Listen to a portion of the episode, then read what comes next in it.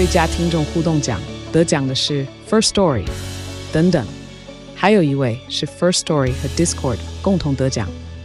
First Story 最新推出的 Discord 整合功能，是为听众管理新标杆，将拥有会员资格的听众自动加入 Discord 群组。这不仅减少创作者的负担，也为听众带来丰富的互动体验，获得全台 Podcaster 一致肯定。体验这个惊人的功能，立刻点击叙述栏链接，让你与听众互动更上层楼。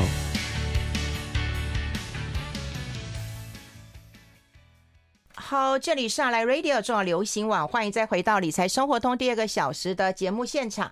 好，我们的特别来宾已经到了，今天特别帅，而且从特别远的地方赶回来哦，所以大家可以留意一下我们的广播跟直播。我们现在在中广流行网的脸书官网，我们在中广流行网的 YouTube 官网，我们在中广流行网的理财生活通的节目官网，都可以同步的看到我们的直播。所以大家现在可以赶快上直播来关心一下我们心脏健康的问题。好，先换一下我们台北市立关渡医院的院长陈亮公陈院长，陈院长好，云芬姐好，各位听众观众大家好。对，我们这次从很远的地方飞回来，来一个多礼拜了啦。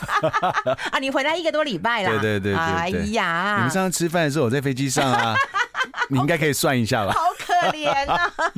因为我们算错时间，以为他会在，你知道，就因为他在飞机上还没有飞下来。对对对对。哦，哎，可是这一次的那个，我看你的那个呃，去国外参加这样的一个会议啊，你第一个蛮繁忙的，第二个我要看到你还遇到紧急事件啊。他就是乌龙啊，就是是乌龙哦。是，就是说呃呃，有人在那个饭店的里面抽烟嘛。哈。对，然后抽烟就触动那个火警的警报嘛。嗯。然后，当然那个火警嘛都很大声嘛，那也不知道真或假。可是你再怎么观望，看了一会儿，他也没有停啊，也不是什么临时。所以，哎，你你你会在那边观望啊？要是我，一定开门就跑啊！没有要先穿衣服。但我我本来就有穿衣服啊。然后怕你在忙。没有，你又你又没啊？不是，不能这样讲。没有啊。然后，可是那时候稍微观望了一下，想说，哎，有不是有人是如果误触啊，一下就关掉了。就没有，他真的响了一阵子，然后还开门看一下，哎，真的有那个旁边，对，开始有人在，还蛮镇定了，都用走的。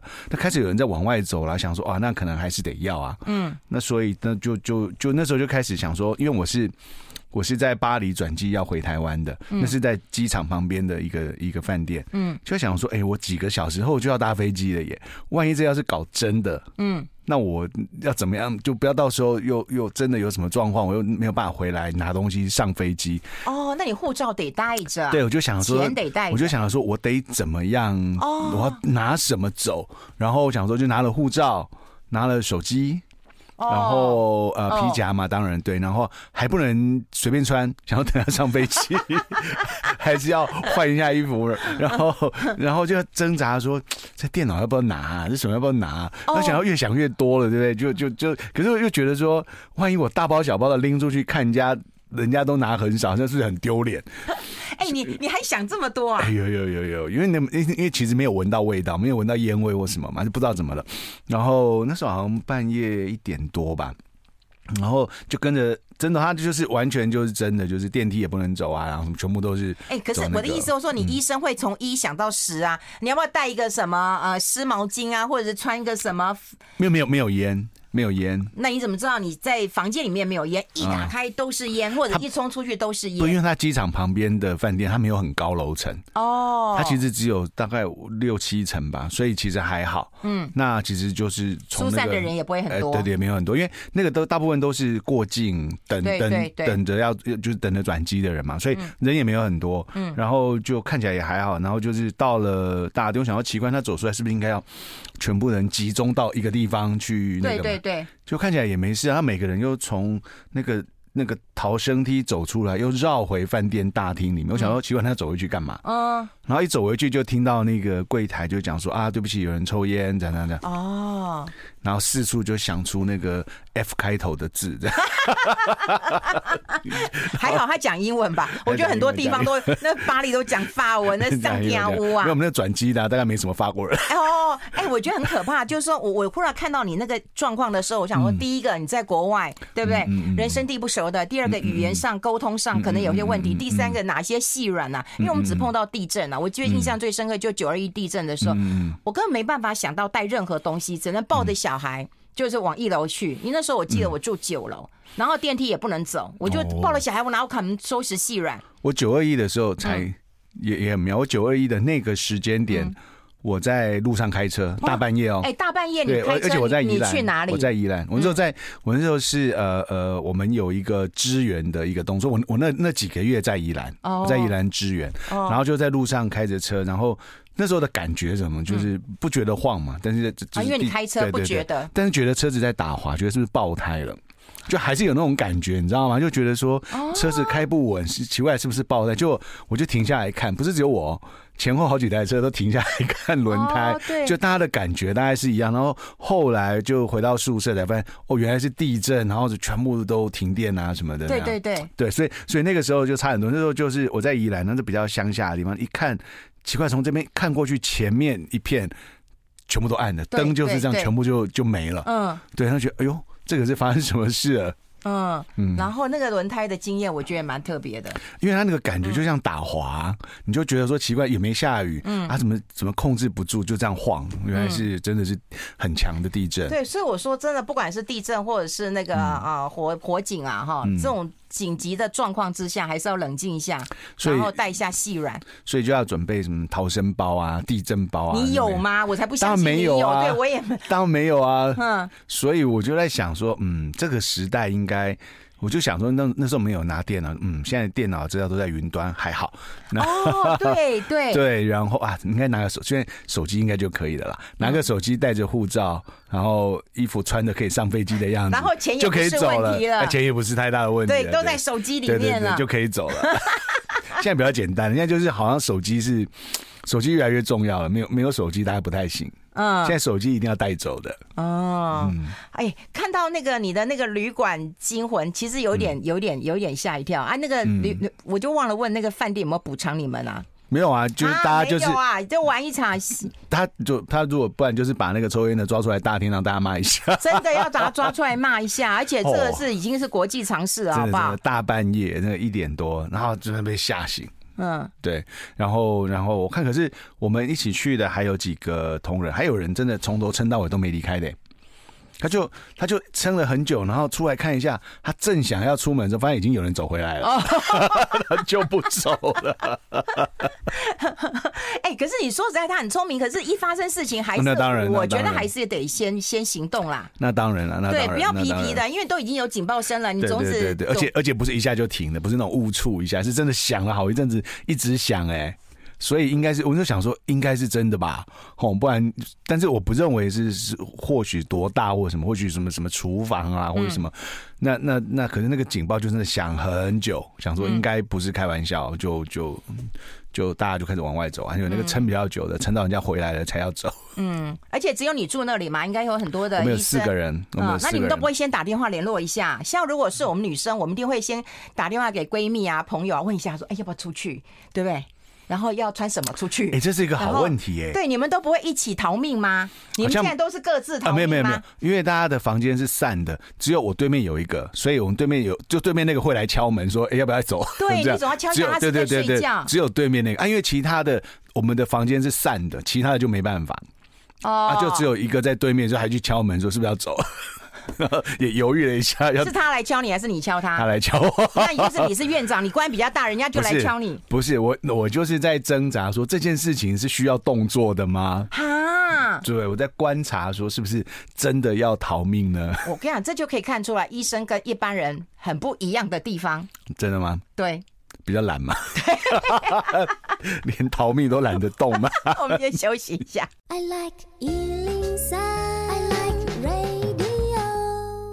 好，我们现场的就是我们台北市立关渡医院的院长陈亮公陈院长了哈。我们那我们要跟大家来分享一下哈。其实呃，今天要谈两个议题，都跟我们的心脏血管啊健康是有关联的。一个当然就是很多人看的选举的新闻，然后觉得他很紧张、很焦虑、很担忧啊。另外就是我们觉得为什么年轻的生命也会有心脏血管的问题啊？我刚刚一直问你说要谈哪一个，你都说都可以，都可以啊。嗯，但当然呃，但是我那个选举，你会不会一句话就跟我谈完了？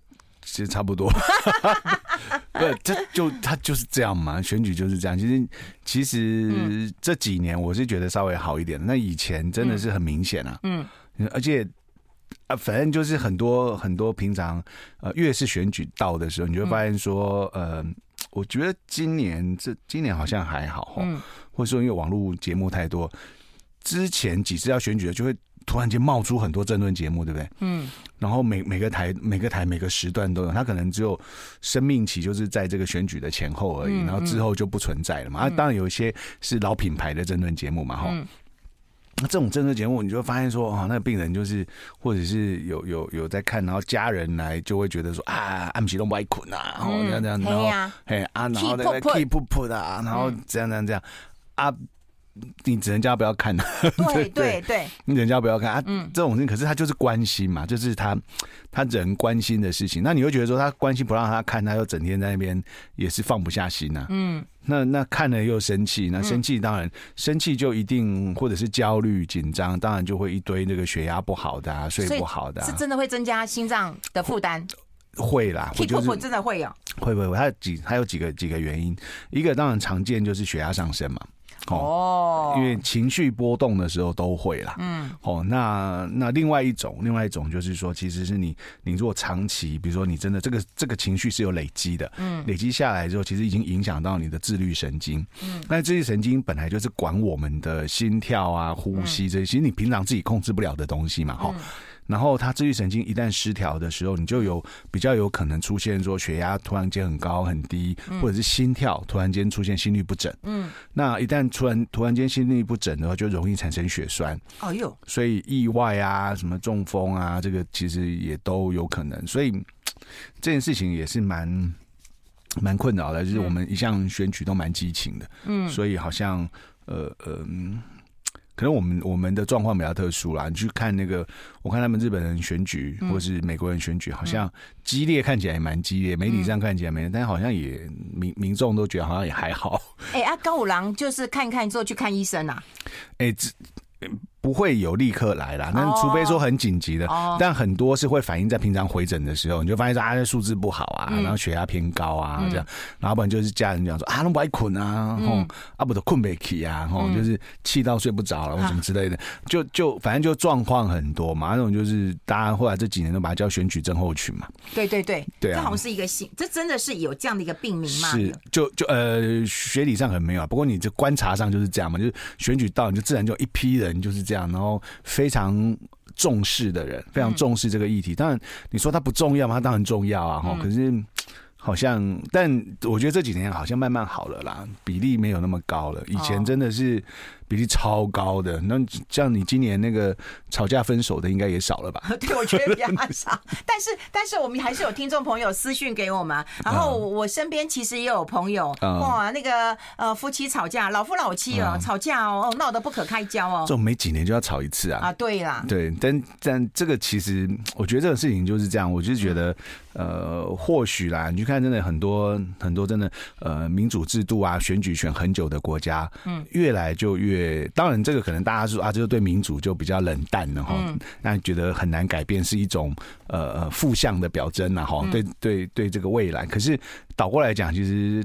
呃，像我们常常投票率都这么高，嗯，也是在全世界少见的。对对，大家投很很激情的在投入这件事情，呃，没有不好啦，关心国家很好，可是 那个情绪上面对健康的影响，特别是年纪大的人还是要小心。不过年轻人也没有一定，就像你刚刚前面讲的题目，年轻人也没有一定就是完全免疫，对，他还是有可能有其他的问题的。我们待会会讲年轻人，不过我们先跟大家教一下，就是说如果有什么情况的话，因为以前我们有一些呃，就是呃。种跟大家来讲，就是说，哎，你什么情况之下你要有自我的察觉，然后你觉得应该去看医生了。比方说那个胸痛，或者是到多不适，就多不舒服的情况之下，嗯，才要立刻去看医生呢。呃，好，第一个，如果我们只用症状来讲的话，主观的话，反正你觉得很不舒服，你就可以去了。哦，当然，而且而且前提是这个不舒服没办法缓解。好像你休息也下不来的哦，那当然你要客观指标来讲，那我们说血压一直维持在一百八都降不下来哦。有时候你现在很气嘛，对不对？那当然有可能。如果你你休息一会儿啊，平静的再点还下不来，嗯，这个就得来看，或者是胸痛、胸闷的感觉。那呃闷就是那种有点被石头压住的那种感觉。那那个闷的时间，被石头压住的感觉，对。然后持续蛮久的，你觉得说好像都没有缓解。那甚至有一些本来已经有心血管疾病的人，然后他还含了那个那个三那个那个消化甘油舌下含片，舌下含片，然后含了一片两片，甚至到第三片都还觉得没有缓解，哦，那个都是要看医生了，或者说痛起来很厉害了，因为有时候很痛，那个痛到的我们在医学教科书上形容说痛到像刀在割的那种痛，嗯，这种很剧烈的疼痛，那或者说会从胸会从你的这个胸正正前方会开始痛到肩膀。哦，会往往后延伸的。过那个背，我们先休。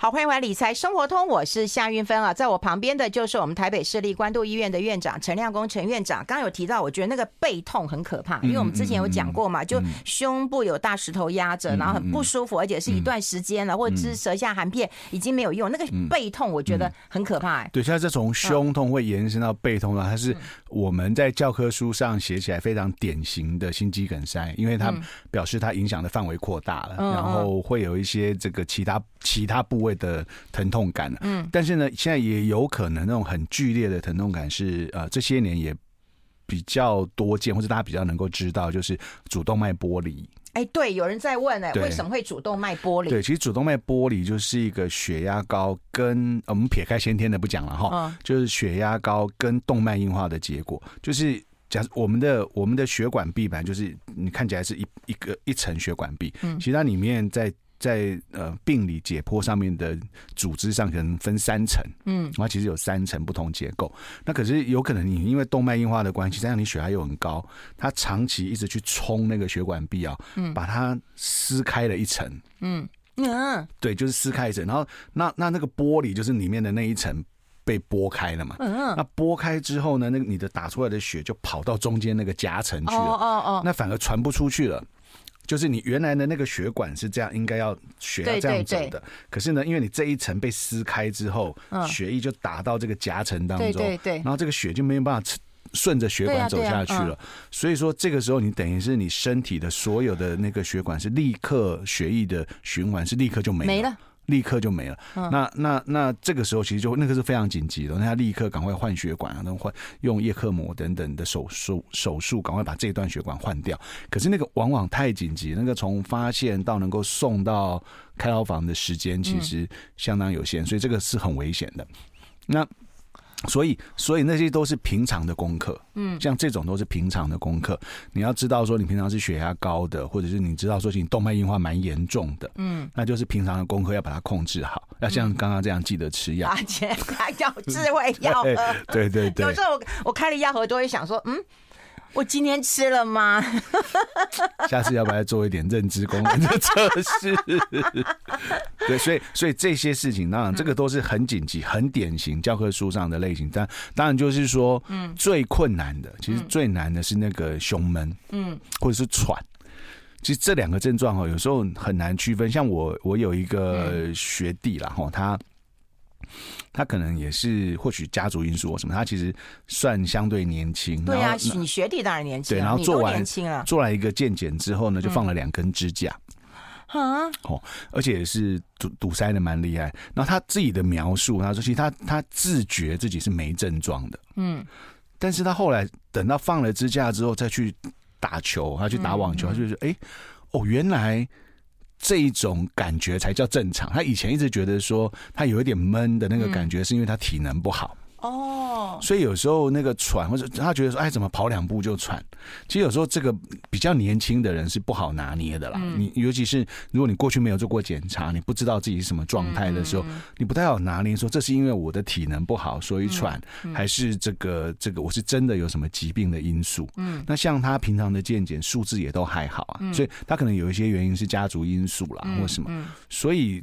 当然，我觉得有的时候你的体能这个事情就是跟旁边的人比较了。嗯，我跟你差不多同年龄，相当状况。所以真的，如果这个事情很很很常发生，嗯，可能有些比较精密的检查还是得做。特别是年轻的，哎、欸，那个那有听众朋友问，就是说，哎、欸，像他觉他这个胸会痛，有背痛的，嗯、大家做心电图 OK，所以做心电图够吗？呃，心电图当然在第一步的时候，假设你已经是出现到心肌梗塞，嗯，或是你有明显的心脏缺氧，这是够的，嗯、这是够的。嗯、但是呢，有的时候是小的微血管，就是你可能程度没那么厉害啦，嗯，哦，当然如果说你你一般来讲，你到了心肌梗塞，像我们考试都会考这个啊，嗯，你有明显的心肌梗塞的时候，或者你现在正好在缺氧的时候，嗯，心肌梗塞就是血管堵住了嘛，所以它不通，所以它它心电图一定会做出呃这个典型的心肌梗塞的样子，嗯，但是如果说你是缺氧。那有时候你现在缺氧，那你你到医院去做心电图，可能已经恢复了，嗯嗯，那就做不出来，嗯，所以呢，当然如果有这方面的担心呐，哦，所以现在有人会去做那个什么二五六切、五一二切、一零二四切，那个东西就是一个心脏的血管摄影，哦，它就是可以把你的这个血管都呃用三 D 的方式组组合出整条血管的影像，嗯，所以那个东西做完窄不窄就比较清楚了啦。哦，但是当然你说传统的方法有一定的能力，可是呃，如果今天很在意说一点点意外的几率都不要有的话，可能有些事情还是得要用比较复杂的方法才能够知道。哦，哎，那延伸出来，我刚刚其实有个问题想问你，刚刚讲就是说很喘这件事情，其实是心脏有问题吗？喘有可能就是呃，其实喘要不就是心脏，要不就是肺嘛。哦，那当然你说体能不好喘，这个很这个可以理解，但问题是。有的时候就难抓嘛，其实很难抓。说你自己，你你平常有运动习惯是没运动习惯，怎么样叫做比较喘？所以有的时候，如果当你发现其实你很容易动一动就喘，嗯，其实没有很没有很大的运动量，嗯，动一动就容易喘。如果你今天跟大家一起爬楼梯，发现大家都在喘，那应该还好。哦，或者跑步 大家都在喘，大家都差不多，那好，可能也还好。但你如果说发现你就特别容易有这个喘，好像没有没有多大的运动量就会喘。那或许真的值得来看个医生，那做一些肌这个心脏的检查，至少要确认现在这阶段没问题。那你你去做心呃心肺功能的强化的运动，那当然会有帮助。不然你如果还不知道自己的状况，你又继续做一个很大的运动量的时候，其实那时候很容易出事的。好，就是说胸痛或者长期的一个呃不适，然后我们接下来要问两个问题，或者很喘啊。接下来就是冷呃冷跟热，那个很那个很累。是，就是说很冷，呃、像天气现在就变化稍微冷了一点了。嗯嗯嗯、那这个天冷会不会也造成一些？天冷一定会的。天冷有有几个很很重要的原因，就是说，因为我们人是恒温动物嘛，哈。对。所以当所以我们会利用血管的收缩或者是舒张来调控我们的体温。嗯。所以当外部的温度低于我们的很低，低于我们的体温，我们血管就要收缩，嗯，要保持住我们的热量嘛。嗯嗯。哦，那一旦收缩，血压就会上升。嗯嗯。所以冬天的时候会。就是你突然间从很热进到很冷的地方，血管都很容易上升，呃，那个收缩之后造成血压上升。对对对，所以就像你以前去阿泡三温暖的时候，从很冷跳到很热，对就可以，对那种就会危险。在年纪慢慢大、动脉弹性没有那么好的时候，嗯，这个有可能因为血压忽高忽低，会造成说血管壁就受不了就破了，或者是说原来在血管壁上有一些动脉硬化的这些这些这些斑块会被冲下来。有有有，你提醒提醒过大家。不要乱搞，对对对，好，不要乱测。我们先休息一下，进一下广告。I like 好，我们现场的就是我们台北市立关渡医院的院长陈亮功陈院长。刚刚有提到，不要挑战你的血管了哈。最近可能很多人喜欢去泡汤啦哈。那你可能冷冷热，过去我们都会以为说，那对我们皮肤啊可以紧缩啊，然后毛细孔缩小，会变得越来越美啊。但你的心脏血管可能受不了。对，就是因为我刚刚讲说，我们有几个原因。如果你真的很年轻，你血管弹性很好，嗯，哦，那或许你在这个反应当中不会有太大问题。可是有时候你自己不知道，对对。然后如果说其实你的血管已经是弹性没有那么好，嗯，或者是其实你血管壁已经有一些动脉硬化的斑块，你自己不晓得，嗯，那或多或少都会啦。这些动脉硬化其实如果依照生物学上来讲，从你出生以后血管就开始硬化，嗯嗯，哦，那这是个老化的过程嘛？哎。对对啊，所以所以你永远不知道你自己的的血管在什么状态，嗯，所以不要这样子很极限，就是很极端的又冷又热去挑战自己。嗯、那其实如果说像不管你的年纪，或者说你有没有慢性病，其实我们对于气温这些，我们在意你就是你就是慢慢的过渡嘛，哦、嗯，中、嗯，所以我们都会说天气冷的时候就不鼓励长辈一大早就起来运动嘛。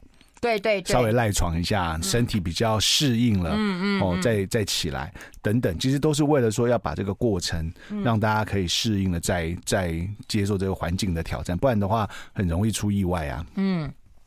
哎，那除了这个冷之外，嗯、我觉得累这件事情，我觉得是现代人的文明病，嗯、常常会很累啊。嗯，啊，然后呢，你累之后可能会出现，比方说水肿啦，然后你会觉得、嗯、哦，我会心悸，或者我心里也会，就是身体都不太舒服啊。累有的时候其实它会，你看很多呃，就是疲，就是。疲累度比较高的人，通常血压也比较高，因为他一直会他的那个累常常是累积了一些，不管是工作或是生活上的事情，他有一定的压力。那那忙碌本身也都会就是比较焦虑，在处理事情，那都会高嘛。哈，那二方面就是说累其实也会影响我们的自律神经。嗯嗯。那我刚刚讲，其实很多事情你自己控制不了的，就是你的你的心跳啊，或者你的呼吸啊，你的血压，那都是你控制不了，都是自律神经在管的。那所以当你的自律神经不协调的时候，它就会忽高忽低，然后心悸就会了，因为心悸有的时候是啊、呃、来自于情绪，就是你压力的时候，因为心悸是一个主观的感觉，嗯，你觉得它跳的很用力，对对，好像在敲门，有时候会觉得他在敲门哎，对，那个是一个主观的感觉，是那是跟压力的感受有关，当然有时候有可能已经发生心律不整。哦，心律不整也会有那种心悸的感觉。哦。对，所以所以当然心悸本身这个定义是说是一个主观的感觉了，跳得很用力，不见得就是心律不整。可是有时候心律不整也会哦。然后再加上说，你说哎开始有点水肿，就是说其实这种都是血液循环不是那么好。嗯嗯。对，所以那个也都会跟整体的身体的自律神经的调控，跟你的疲疲累、压力累积的事情有关。不然你说。我平常好好的时候，我都很好啊。嗯，我比较连续，其实压力大一点。比比，我我其实我就会觉得，我自己最近自己发现了，嗯，其实血压会高起来。嗯嗯，你你都让我放假日，我血压都超好的。但平日的时候，你就会偶尔会量到血压是高的。嗯，那你那那个你知道那个是像我们一直讲说啊，处理血压要处理你的根本嘛，对不对？哈，没办法处理根本呐、啊。对啊，所以家事国事天下事。所以啊，啊，那有时候我会觉得说啊，比如自己的肩颈很酸痛，你说当然是常常是坐着嘛，哈，因为你的坐姿啊，工作肩颈很酸痛。可是我发现有的时候是因为压力，我就会不由自主的很紧绷，所以反过来有时候反而又要学习一些放松的技巧，还要提醒自己放松。嗯，不然我很容易变这样子。我现在我发现这有时候照相常常都会变这样子。嗯，因为你你你免不了会比较紧绷这样。嗯，现在常常要提醒自己要放松，要放松，不然不然其实你就看到那个照相的时候都没脖子了，就就是那样子。所以要慢慢的，所以我是觉得有些时候现代人真的，我觉得现在人。蛮辛苦的，因为你刚刚讲冷这个指标，我觉得还好判断哦。可是累这个指标很难判断，是对。等到你就已经发生状况，那已经快累死了吧？是啊，所以就像你说，真的，我们也遇过很多病人在跟我讲说，我们就说，哎，我我们我我觉得比较好处理血压，不是说为了只有吃吃血压药，而是说啊，你要把这个你现在身体的状况、心情啊、压力啊、疲倦啊，哦，你就要休息。哦，那你如果你看，因为我们在意的是什么？如果说你你的你不是真的高，你是因为这些外在的事情而高，嗯，那我开了药你都天天吃，那你哪一天哎没有什么压力，或是今天比较正常，那一阵子比较好的时候，那再吃药血压不就偏低了嘛？嗯嗯，所以我们往往都会说，你要先处理原来的问题。当然，现在也很多人这种工业社会时代就在说，那个是处理不了的。嗯我每天都是这样子，嗯，哦，那你说这种就应该要开始吃血压嘛？有时候也很。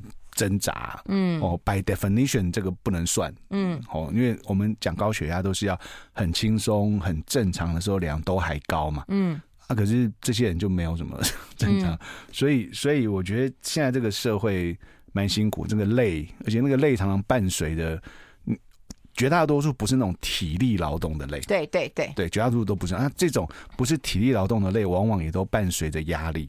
嗯，那这件事情就都很困难。这个在现在的时代，觉得蛮难处理的，嗯、跟跟老人的寂寞一样难处理。对。哎，老人寂寞真的是另外一个议题，我觉得你要重视这个问题。嗯、有时候他们的也是因为这个寂寞带来很多的一个病啊。不过我们提到就是说，老了可能就是毛病一堆啦，哈，那心脏啦、血管的。可是为什么年轻人？我们最近看到的新闻，说实在，他抢救一天两天，然后我们不就说年轻人生命力其实是很旺盛的，对，然后就是忽然因为心脏就这样夺命，我觉得好不可思议啊。有各种不同的情形。其实你你如果真的讲起来的话，呃，国外有研究啊，说不管你几岁，就那种猝死的个案，嗯，然后有接受这个呃解解剖的，最后的结果大概七成多都是心心血管、脑血管疾病，嗯，就绝大多数会猝死的还是不出这几个系统。哦，但是病因会有所不同。嗯，哦，可能年纪很大跟年纪很轻，可能年纪轻的有一些是呃，要不就是他就是有个什么毛病，以前一直不知道，要不就是哦对，要不就是有一些是先天的，嗯嗯，有些先天性心脏病，有些、欸、那先天的应该就会知道吧？呃，如果不是，因为我们政府其实有在普遍的做儿童的一些筛检，但。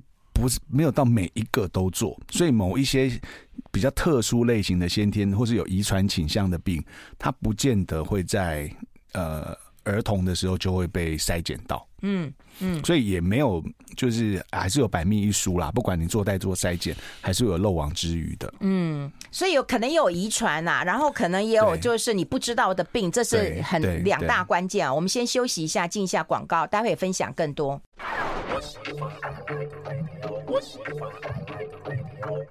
好，我们要持续跟我们台北市立关渡医院的院长陈亮公陈院长来谈一谈。就我们提到年轻的生命，第一个可能他就是有遗传性的呃毛病，我们不知道；第二个就是他可能有一些是这个以前不知道以前不知道的病嘛。对，就是说，虽然我们讲这一些啊心血管的疾病，我们好像都觉得是年纪大的居多，这确实啊，确实，因为很大一部分，我们我们是把它叫做这些呃心血管啊脑血管疾病都是跟年龄相关的病，这个没有错。嗯，可是呢，一定有少数。是会在年轻的，嗯，哦，那比例不高，但是因为呃，它发生在年轻人身上，常常大家比较不能接受了，哈、嗯。大概有几类啦，啊，有有一类当然就是说，嗯，呃，像那种呃，你先天就有一个脑部的动脉瘤，哎呦。你不会晓得，这我们我记得我们前几次有有讨论过，对他，因为他没什么症状，他有很有可能有症状的那一次就是破掉的那一次，还有他因为是动脉瘤破的范围如果很大，其实那有时候也也有点回天乏术嘛，哈。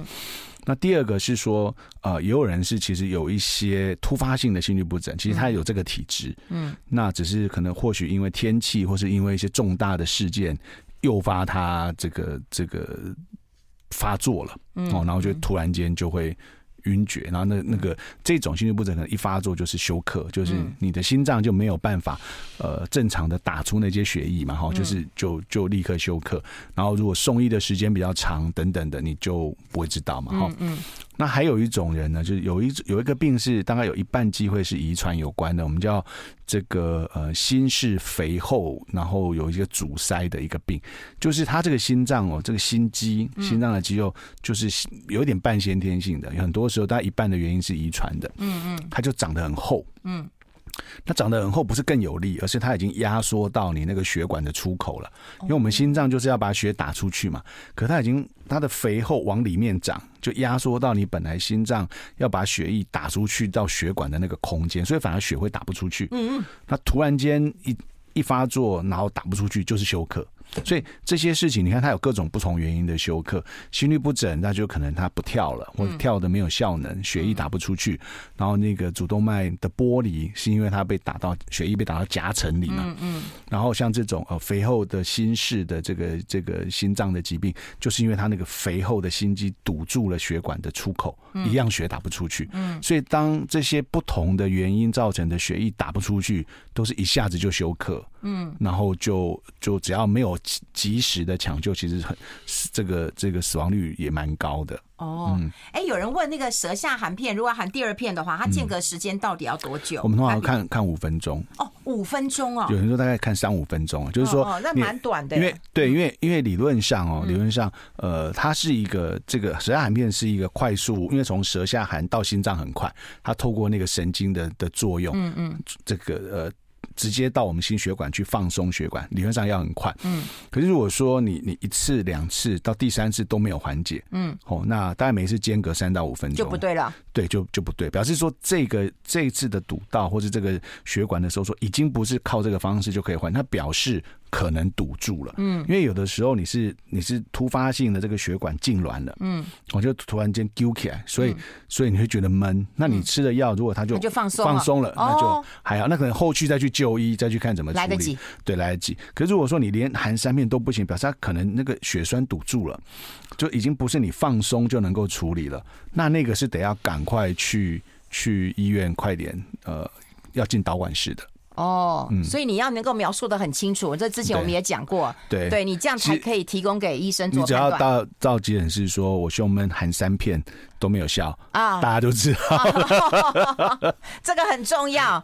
含三片了，对，已经含三片了，然后还是很闷很难过，大家就知道。哦，哎，那那有一个问题，我觉得蛮重要。其实我们刚刚在广告时间有回答一点，但我有我担心有人没有听到我们在呃没有看我们直播，所以他广播没有听到。就是有人会在这个天气洗冷水澡，但有人常年都是洗冷水澡，而且是呃很舒服的、很愉快的，甚至我知道有很多民间的疗法，就告诉你说，哎。大人小孩，你要天天洗冷水澡了哈。那那他就说，如果我感觉不是很冷，那我的心，我的血管会收缩吗？基本上，我们就啊，你说个人经验啊，什么那个，当然人世间有各种不同的个人经验了哈。我们整体上来讲是不建议的。那理由是这样子，就是说，你今天会，比如说今天天气很冷的时候，当然有的人可能就就身体发热能力比较，他就比较不容易觉得冷。嗯，可是你回到基础的这个生物学的原理。你的体温跟外界的室温，嗯，本来就会有一个这个彼此温度的交流嘛。大家大家就是水往低处流，热的能量会往会往冷的地方跑嘛，哈。那为什么你的身体可以保住你的体温，而不会说你今天到了十度的地方，你体温就变十度？嗯，是因为不会，因为你自己你你你会调控，对，会调控，你会产热嘛，哈，你会燃烧一些这个热这个能量来产生热量，然后你血管会收缩嘛，你想办法要保住这个热量，不要。不要跑到皮肤去，因为跑到皮肤就跟外界直接交流了嘛。嗯，哦，所以那你那个时候你可能已经是血管有一定程度的收缩了。嗯，那如果说你再用冷水去这个刺激自己的话，说不定啦会有些什么意外，但我不能讲说百分之百一定会。那那呃，民间疗法的的或是一些啊呃传统的一些治疗的的那种信念。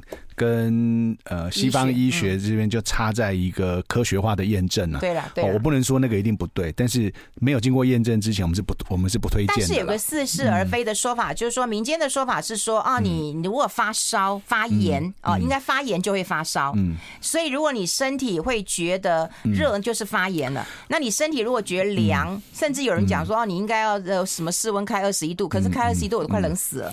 呃，这个是因为这样，我觉得。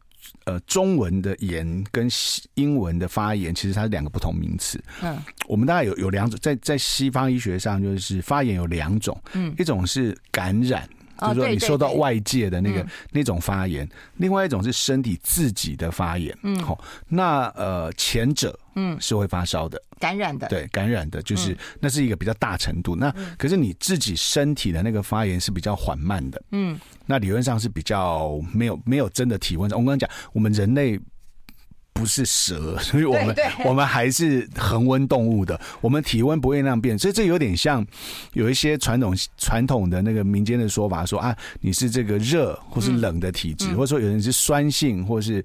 碱性体质，嗯，那像那个酸性碱性体质的那个，已经这些年已经就被证明说它根本是诈欺啊，对啊，对啊，对啊，压根儿就是自己的对，对。自己的一个想法。可是后面有这么多人去穿凿附会说，哇，这个酸性体质怎样，碱性体质怎么样？所以我是觉得说，我也没办法在这里明白确认讲说对或不对，而是说如果在没有科学验证嗯。的证据之前，我们就不推荐了。嗯，哎，那我我最后还一点点时间，因为我觉得这个，他说他先生才四十多出头，胸口会闷痛无法呼吸，可是他用力握拳之后就会比较舒服。他说做了各种检查都没问题，心电图也没问题，为什么他用力他就没问题？哎，不晓得。不过有的时候我我们在用力的时候，我们有一个神经反应，你你用力的时候，其实你的你的血管啊，因为我们在这个颈颈部的血管部分，其实是有一个调控机制的。就是当你憋气用力的时候，其实它是血管反而会有一些呃不同的变化。那那当然，这个这个是我理论上应该是相反的啦。我们以前会做会做这样子的测试哦。讲憋气用力之后看他的反应，嗯，那那那个跟我们颈动脉的一个那个调控压力的反应的一个接受器有关哦。不过真的有担心，不止做心电图，还是要去做更细的检查，血管或心率的检查。哦，好，这个提供给大家来做一个参考了。今天非常谢谢我们台北市立关渡医院的院长陈亮工陈院长到我们的节目现场跟大家做一个分享。下次再见喽，拜拜，谢谢，拜拜，拜拜，谢谢。